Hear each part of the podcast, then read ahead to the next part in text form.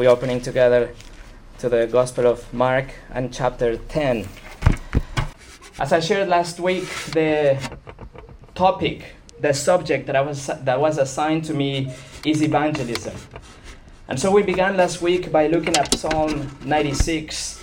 We looked at our mission as a church. We looked at our mission as a church collectively, but also individually. We said that our heart's desire and the uh, pursuit of our hearts, our efforts, should be that the nations would know the glory of God, that we would declare the glory of God among the nations, that we would faithfully proclaim that the Lord reigns and that the Lord judges and that the Lord saves.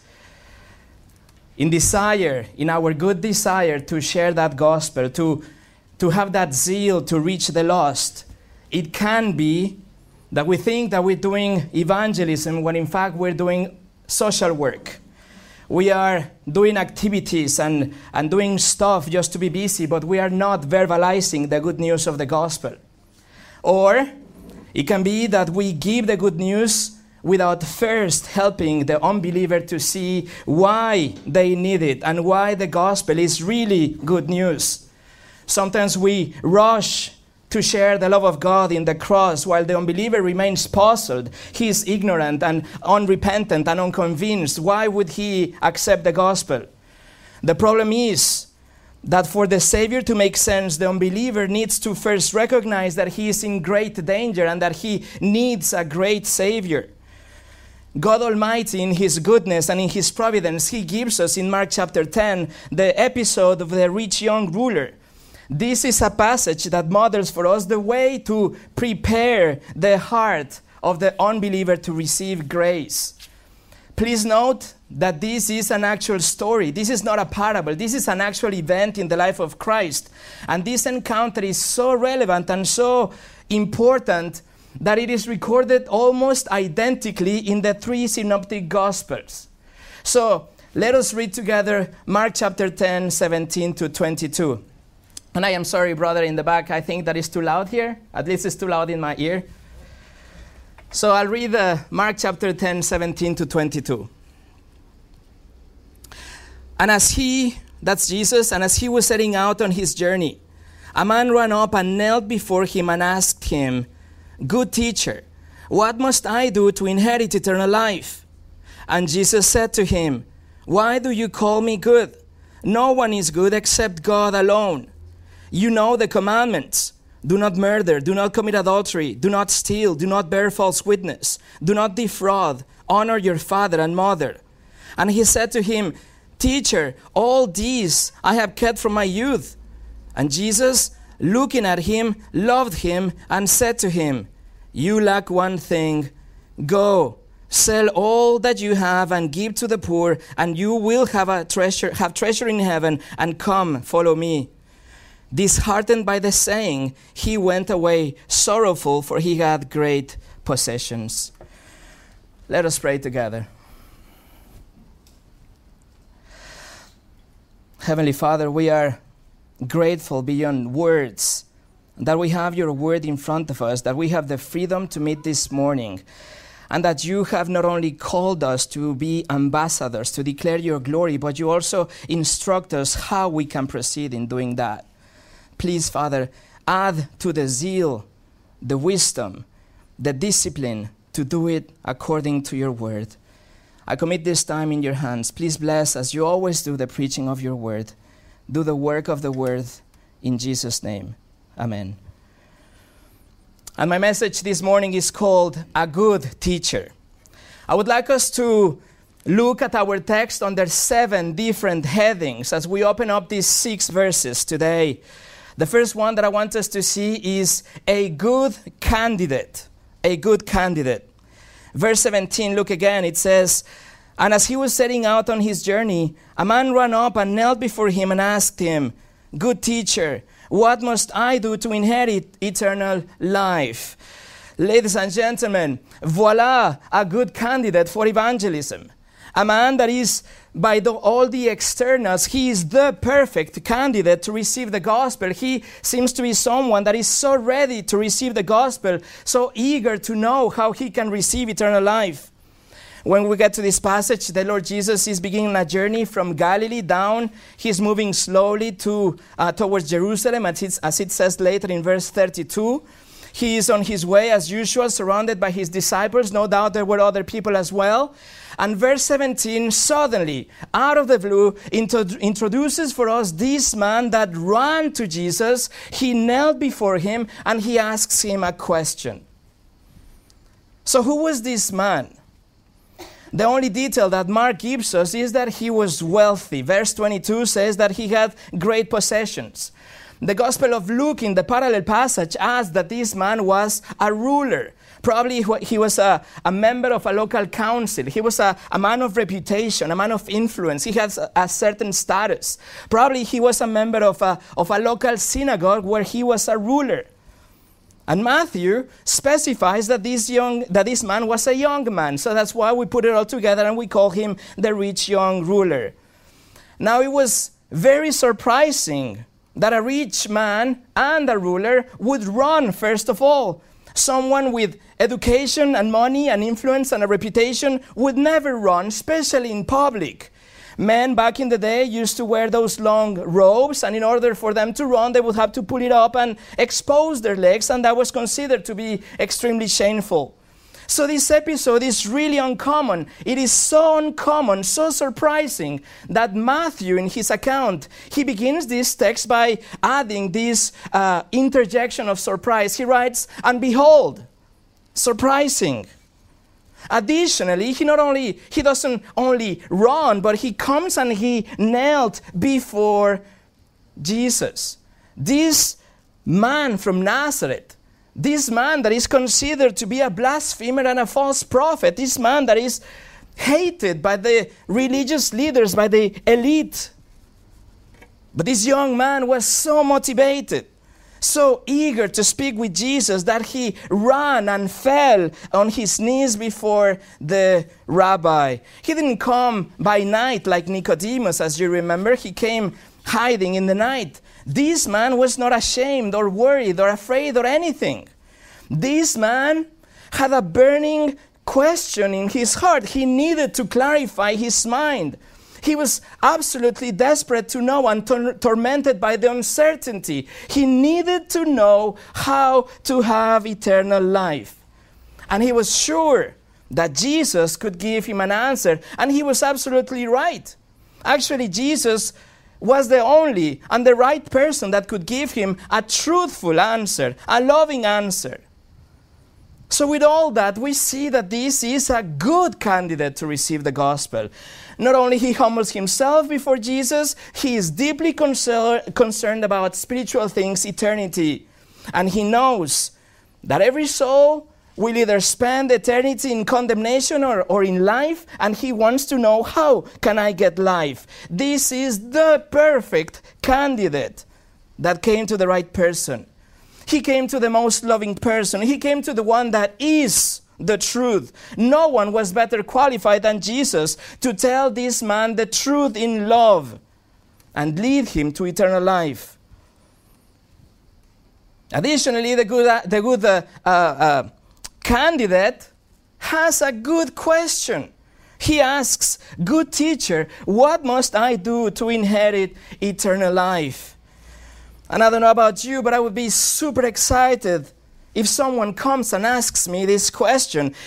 The person has the right attitude. He runs to the source of truth. He humbly kneels down and respectfully addresses Jesus as good teacher. And now he asks that good question.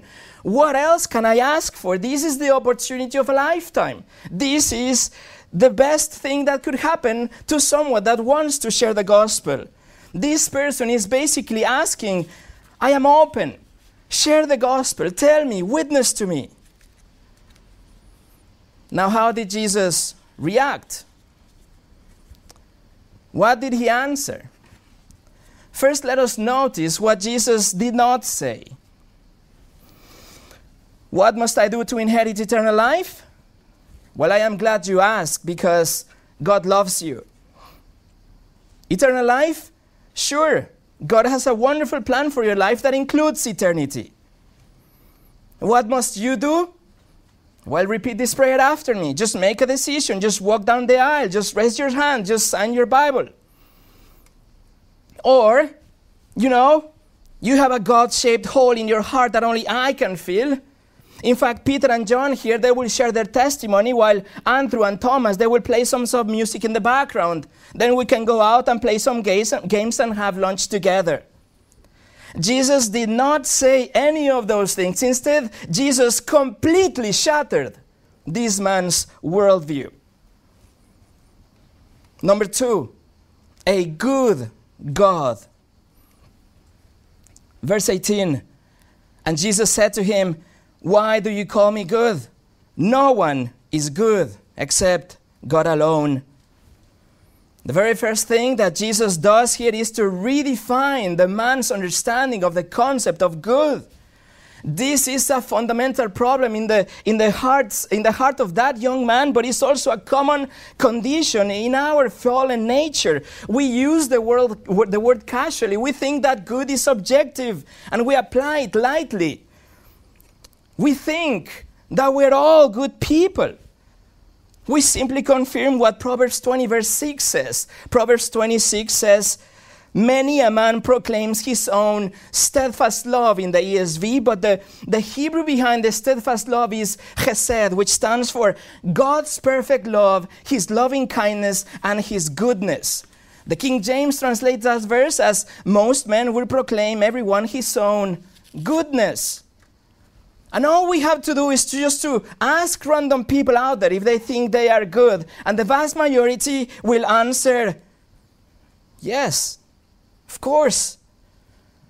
But Jesus redefines that term and applies to God. And he says that only God is good. God alone is perfect. God alone is sinless. God alone is the only good that truly exists.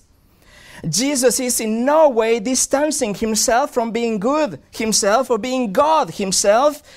Rather, he wants the man to think if you say, if you call me good teacher, and only God is good, are you ready to accept that I am God?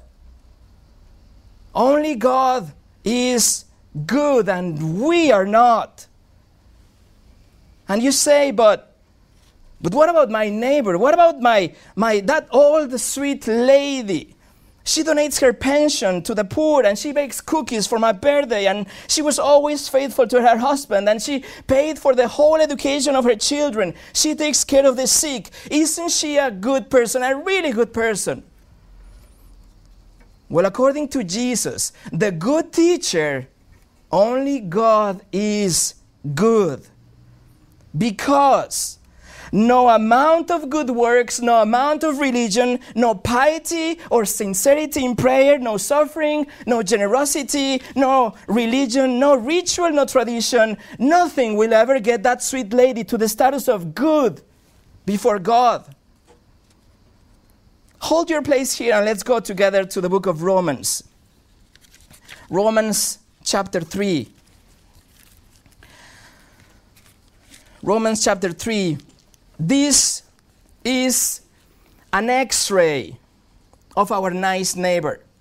This is the diagnosis of our parents and our children and our, and our grandparents. This is a biopsy of the rich young ruler. This is an honest and unbiased look at our hearts. This is how God sees a nice person. Romans 3, verses 10 to 18. It says, No one is righteous no, not one. No one understands. No one seeks for God. All have turned aside. Together they have become worthless. No one does good, not even one. Their throat is an open grave. They use their tongues to deceive. The venom of asps is under their lips. Their mouth is full of curses and bitterness. Their feet are swift to shed blood. In their paths are ruin and misery. And the way of peace they have not known. There is no fear of God before their eyes. Of course, compared to others, we are pretty good people. But compared to the standard that God uses to measure what is good, we fail miserably. Now, what is that standard? Number three, a good standard. We go back to Mark chapter 10. When we have a crooked understanding of good and we mix that with our own self righteousness and with our own pride, we will never realize the true state of our hearts. We will always think that we are pretty good. That is why Jesus proceeds to lay down before this young man the good standard, the absolute standard by which God measures goodness. Verse 19 You know the commandments do not murder, do not commit adultery, do not steal, do not bear false witness, do not defraud, honor your father and mother.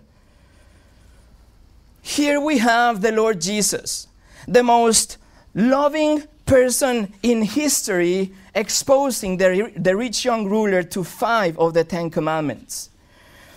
Jesus acknowledges that this man knew them. He said, You know the commandments. Not only he knew them in a religious or Jewish context, but he knew them because Romans chapter 2 makes it clear that we all have the law of God written in our hearts and our conscience bears witness with it. And so the Lord Jesus cites from the Decalogue, the Ten Commandments. The sixth, do not murder. The seventh, do not commit adultery. The eighth, do not steal. The ninth, do not bear false witness or do not lie. The fifth, honor your father and mother. The other two Gospels omit this, but Mark adds also that Jesus includes do not defraud, which could be a form of stealing, really, or it perha- perhaps springs out of the tenth commandment that is, you shall not covet. The Greek behind you do not defraud means to deprive of something or to unjustly withhold something from someone, which are consequences of coveting and stealing. So it is possible that this was the way for the young ruler to become rich by defrauding. And so Jesus uses do not defraud as a, as a consequence of do not covet. In any case, the Lord Jesus presents the commandments to the man. He exposes them to the commandments of the second table of the law that pertains to human relations. This is the standard. This is the law. This is the ultimate ruler by which we are measured. Friends, this is the microscope that reveals what we cannot see. God demands perfection in thought, in word, and in deed. And that perfection is condensed, enunciated, contained in the Ten Commandments. Romans 7, verse 12 says, The law is holy. The commandment is holy and righteous and good. So, why is Jesus doing this? Why didn't he just pray with the man right there on the spot? Why he didn't just shake hands and close the deal? Why bother take him through the commandments? Answer because he is the good teacher. Because the man needs to recognize his sin. If he does not, he will be lacking repentance. He, may, he might come to Christ, but he would come for the wrong reasons superficially, selfishly, and religiously. You see, the, Law was never given to us so that we can reach righteousness, but to show us that that righteousness can never be reached. Listen to the following verses. Romans chapter 3, verse 19 says, We know that whatever the law says, it speaks to those who are under the law, so that every mouth may be stopped and the whole world may be accountable before God when we are exposed to the law, there is no room for self righteousness. We cannot just say, well, the other person is 10 times worse than myself, or I am 10 times better than my other neighbor. No, the law makes us all guilty, accountable. It shuts the mouth of our own justification. The next verse, the verse 20, for by works of the law, no human being will be justified in his sight, but through the law comes the knowledge of sin. The law is not given so that we are declared righteous. It is given so that we recognize that we are not righteous, that we have not kept the commandments. It is that mirror that shows us that we are dirty and we need to be cleansed. Romans 7, verse 7 says, What shall we say then?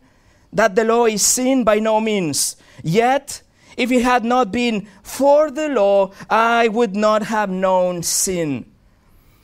Paul is basically saying that he didn't know what sin was until the Lord told him. Galatians 3:24 says, "The law was our guardian or our tutor, our guide until Christ came in order that we might be justified by faith." This verse says, "The law literally is our pedagogue, our instructor, our teacher." The Old King James says, our schoolmaster. And the job of the law is to guide us to Christ. It chases us to the cross. The law shows us our dirt. The law leaves us totally helpless. It uncovers our filth. It shows us that we are absolutely no people. It shows us that we have sinned. It shows us that we are criminals in God's court. And that's why we desperately need a Savior. The first epistle of the Apostle John, 1 John 3 4, gives us a clear definition of sin. It says, Everyone who makes a practice of sinning also practices lawlessness. Sin is lawlessness. The Greek is anomia, without the law. Those who ignore the law, transgress the law, live as if the law didn't exist. So, why is Jesus the good teacher doing this? Because the law shows the man that he needs Jesus. It seems that Jesus didn't take a class on friendship evangelism. You know, befriend someone and invite him for coffee and build a relationship and have a picnic next year, next year and then exchange gifts for Christmas and maybe maybe in three years, maybe you will feel comfortable enough to share your faith. That is, of course, if the person asks you, provided, of course, that person didn't die without Christ while waiting for you to feel comfortable to share, that person didn't move to another city, or that the person was not lured into a sect. Friendship evangelism. By the way, there are 89, at least 89 instances of Jesus and his disciples doing evangelism in the Gospels from which 77 occasions, that is 86.5%, involve no friendly contact, no development of relationship whatsoever. It is only 12 instances, that is only 13%, that could be considered friendship evangelism, like Jesus when he goes and has dinner with tax collectors, assuming that the gospel truths were shared while having the meal. However, it is interesting to know that even those occasions that could be considered friendship evangelism come, bef- come after as a result of a direct, intentional evangelistic encounter. Friends, listen. True friendship evangelism begins, not ends, with what matters the most. It begins with the proclamation of the gospel. The world is dying of something that is a thousand times worse than cancer. And we have the real vaccine. And if we don't share it, then we're worse than the worst enemy. And the book of Acts, it gives us exactly almost the same statistic. We can count 46 times of the early church sharing the gospel, from which 82% of them are direct, purposeful, intentional evangelism with strangers, with no development of any relationship. The percentage is almost the same as in the life of Christ, like, the, like if the disciples learned that from their time with Jesus. And here, Jesus lovingly takes this man through the commandments. He wants to expose his sin, he wants to diagnose the disease so that after, and only after, he can present the antidote. If the young man does not understand that he's a sinner, if he doesn't see that he is in danger, that God is a judge, that he is condemned, then he will never truly embrace the Savior. Listen to what Charles Spurgeon said All men are under the law by nature, and consequently they are condemned by it because they have broken its commands. And apart from our Lord Jesus, all men are reply, only reprived criminals. We saw a good candidate, we saw a good God, we saw a good standard, and now a good delusion. Number four, a good delusion. Look at verse 20.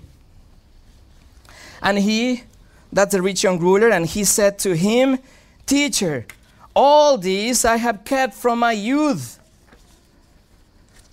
The young man was probably referring to the age of 12 when the Jewish boys become bar mitzvah, literally the son of the command, son of the commandment. That is when in Jewish culture they believe that children now are accountable to keep the law. And this man is persuaded. Of course, he's young, but he's also a ruler because he's not that young. And the man is persuaded and convinced absolutely that he had not sinned since he was 12. Rich young ruler, are you telling me that you have never ever lied? Are you saying that you have never stolen even something that is small? You have never been naughty, disobedient to your parents? Are you saying that you have never coveted? You have never taken advantage of anyone? You have never strongly disliked someone because that is equated by murder, by the way. And you have never looked at someone with lust, lustful intent, because that is considered adultery of the heart. Rich young ruler, you are saying that you have kept all of those commandments every day without fail since you were 12? It is possible that the man was sincere. It is possible that he really believed that by all externals he had kept the law, but it is impossible that he really did, or at least it is impossible that he did from his heart. Additionally, there is also the first table of the law that is a hundred times harder to keep than the second table, the first table that deals with our relationship with God. You see, it has been said that the Ten Commandments are like ten cannons that are pointing right at our faces. We cannot escape them, we cannot ignore them. These ten cannons are ready and they're meant to kill us. They want to condemn us, they want to break our hearts. These ten cannons puts us against the wall so that only after we can be healed and released and comforted and made alive with the gospel. Unbelievers need to be humbled by the law of God before they are showered by the grace of God. And the commandments are made for that. Peter and James, drawing from the book of Psalms and the book of Proverbs, they wrote, God resists the proud, but he gives grace to the humble. The rich young ruler, just like any unbeliever, was proud. His religiosity was his delusion, together with his self righteousness. His trust was in himself. His faith stood on his actions. His goodness was external. His hope was in the law. The young man was deluded. He's real deceived by this one fundamental thing that he does not understand. And this is the fundamental error that many unbelievers fall into. He needs to understand that he is a great sinner and that Jesus is a great Savior. But how will he understand that he's a sinner? If the law never tells him that he is one. I don't know, it's getting hot again. Listen again to what Spurgeon said. I do not believe that any man can preach the gospel who does not preach the law. Lower the law and you dim the light by which man perceives his guilt. This is a very serious loss to the sinner rather than a gain, for it lessens the likelihood of his conviction and conversion. I say you have deprived the gospel of its most pow- powerful weapon when you have set aside the law. You have taken away from it the schoolmaster that is to bring men to Christ. They will never accept grace until they tremble before a just and holy law. Therefore, the law serves a most necessary purpose and it must not be removed from its place. The law cuts into the core of evil, it reveals the seat of the malady, and informs us that the leprosy lies deep within. They must be slain by the law before they can be made alive by the gospel. Number five, a good repentance. A good repentance. Look at verse 21. And Jesus, looking at him, loved him and said to him, You lack one thing. Go sell all that you have and give to the poor, and you will have treasure in heaven, and come follow me. Jesus looked at this man. The Greek used here is, a, is an earnest look, it's a direct look, is that piercing look, the one that speaks louder than words. In fact, this is the same word is used in Luke 22, right after Peter denied Jesus three times, and it says that Jesus looked at Peter. And then Peter left and wept bitterly. Jesus looks like that at this man, and he loved him. Jesus was filled with compassion. He sees the sincerity of this man together with his self deception and his religiosity and his pride and his, his self righteousness. And it is because Jesus loved him because Jesus loved him. By the way, they used the, the word used here is agapao from agape, as the sister just mentioned. He's talking about the, the, the perfect love from God. Jesus loved him like that. And listen, because he loved him, he calls him to repent. He says, You lack one thing. Go, sell all that you have and give to the poor. Go, sell, give.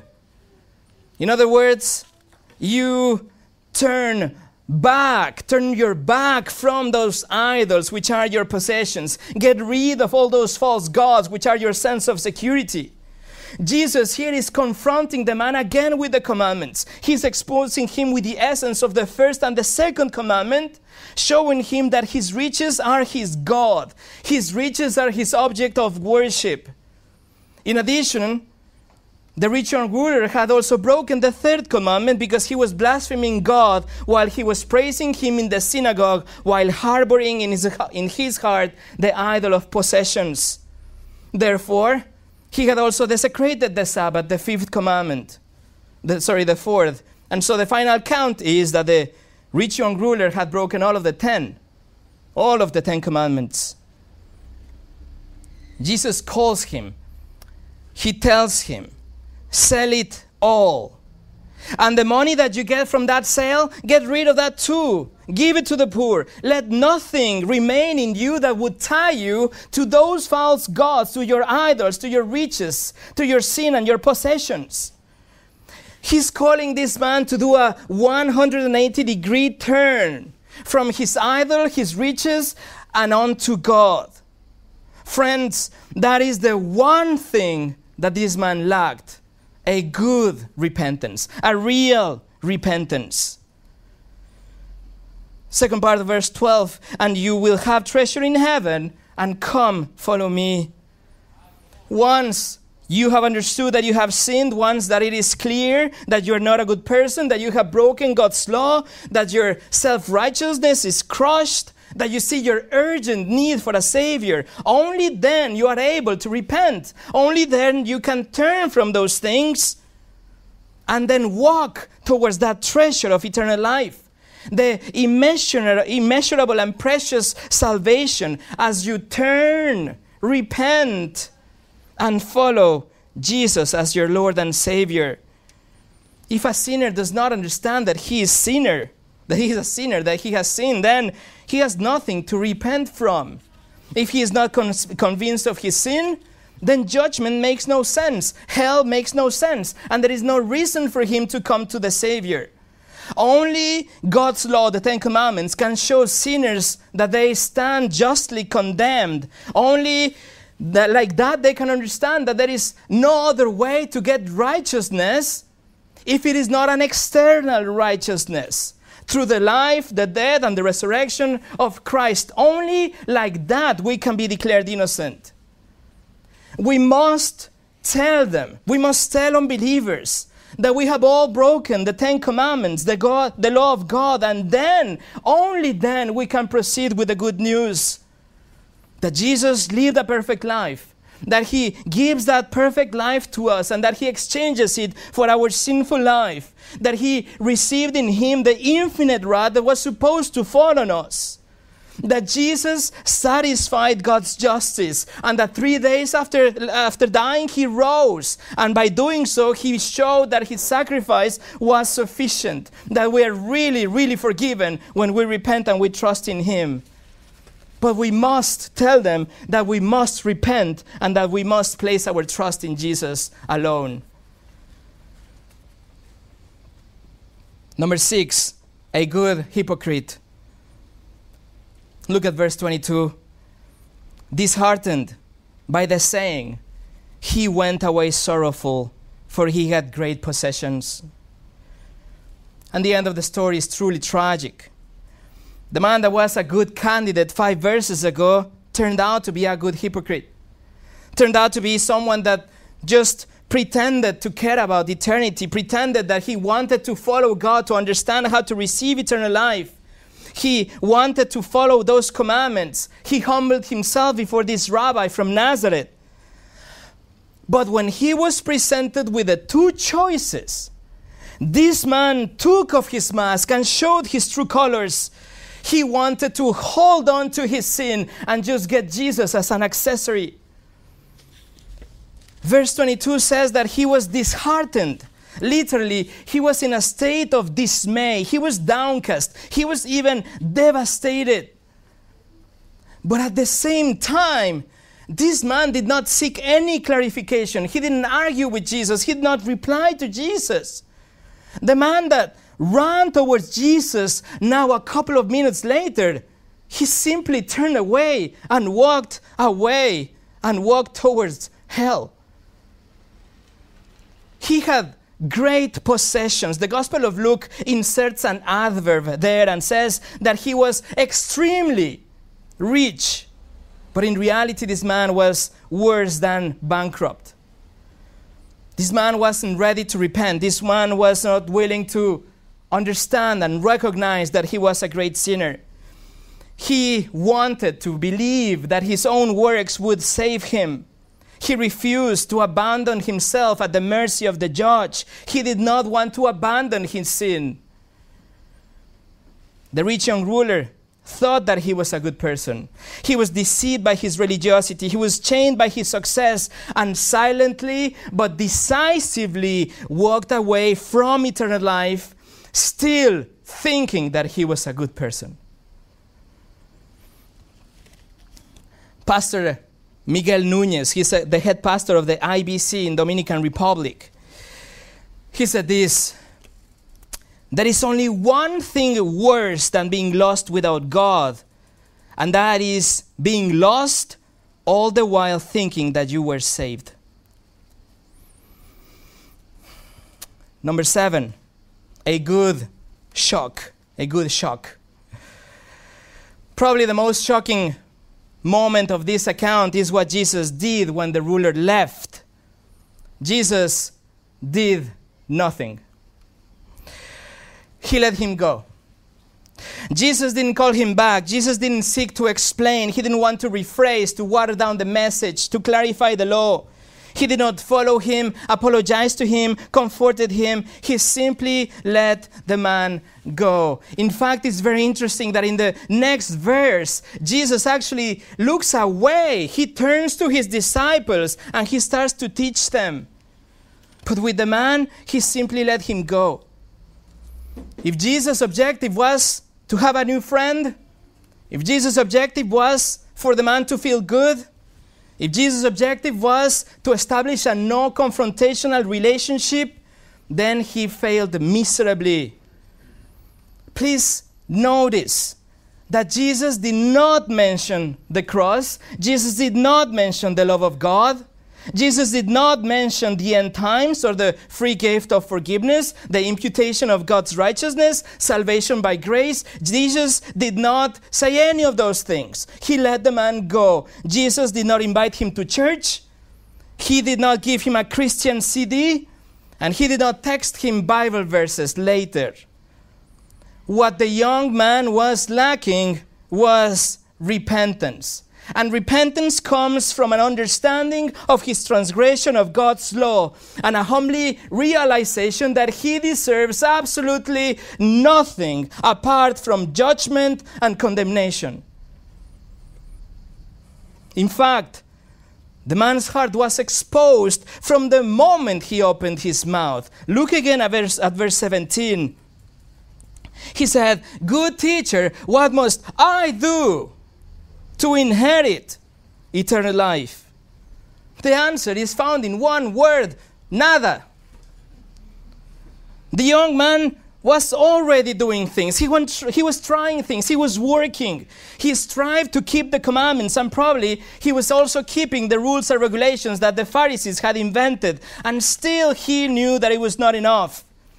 Something else I must do more prayer, more reading, more fasting, more giving.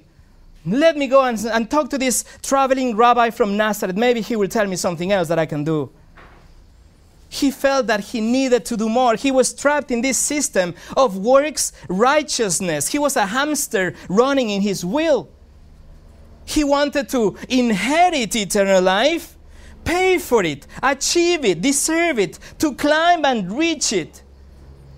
But eternal life is a gift. Eternal life is not something that we can inherit because we did something. It is a gift. It is something that you receive when you come to God as a beggar. You come to God with nothing in your hands and you depend only in the mercy of that donor. You understand your sin and you come and you throw yourself at the feet of the judge. It's not, it's not to, it's nothing to do with what you do, but it's all about what Jesus has already done.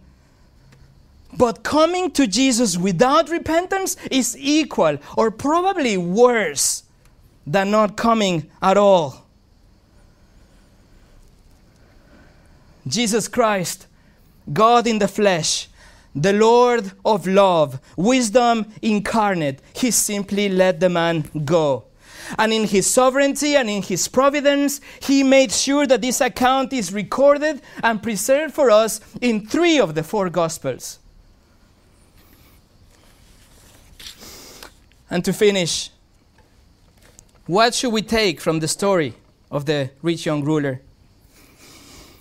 Friends, the law of God, the Ten Commandments are not optional in evangelism.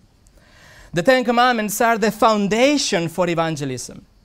The Ten Commandments are the hammer that break that hard heart, the pickaxe that is going to split in two the heart of stone. It is the sword that cuts right through self righteousness, the spear that reaches into the conscience. It is that mirror that reflects our true nature and the guide that will take us by the hand and will leave us in the fork of the road so that we either repent and follow Christ or we continue to live as a lawbreaker and die as a lawbreaker and face God as a lawbreaker. You remember Matthew 7 22 and 23, probably the hardest verses in all the Bible. Jesus said, On that day, many will say to me, Lord, Lord, did we not prophesy in your name and cast out demons in your name and do many mighty works in your name? Then I will declare to them, I never knew you. Depart from me, you workers of lawlessness anomia. Same word as in 1 John. Without the law, we might get a decision for Christ. People that will come and call him Lord, Lord. But they will not be in a humble state. They will not have a repentant heart. And they would never come to Jesus as their Lord as their Savior, and their Savior, but rather as something that will improve their life, an accessory.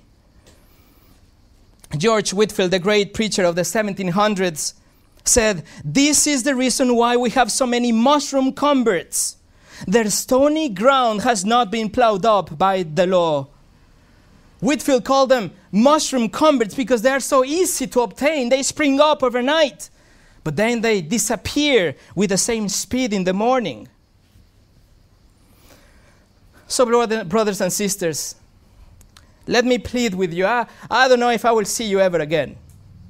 Let me plead with you now.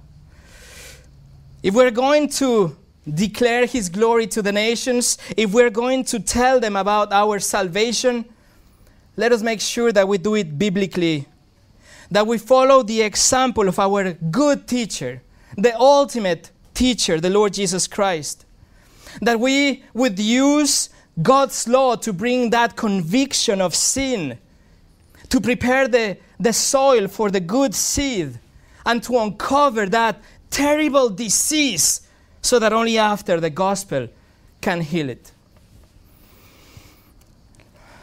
Let's pray together.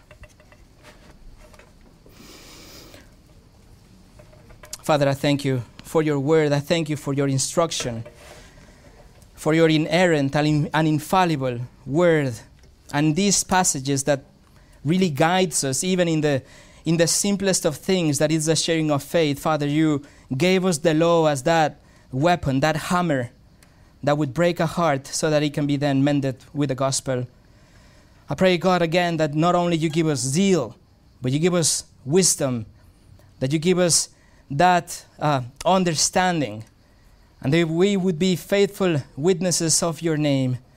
Please help us to reach St. Paul and Cannes and Nice with your gospel as we step out in faith and we do it biblically. In Jesus' name, amen.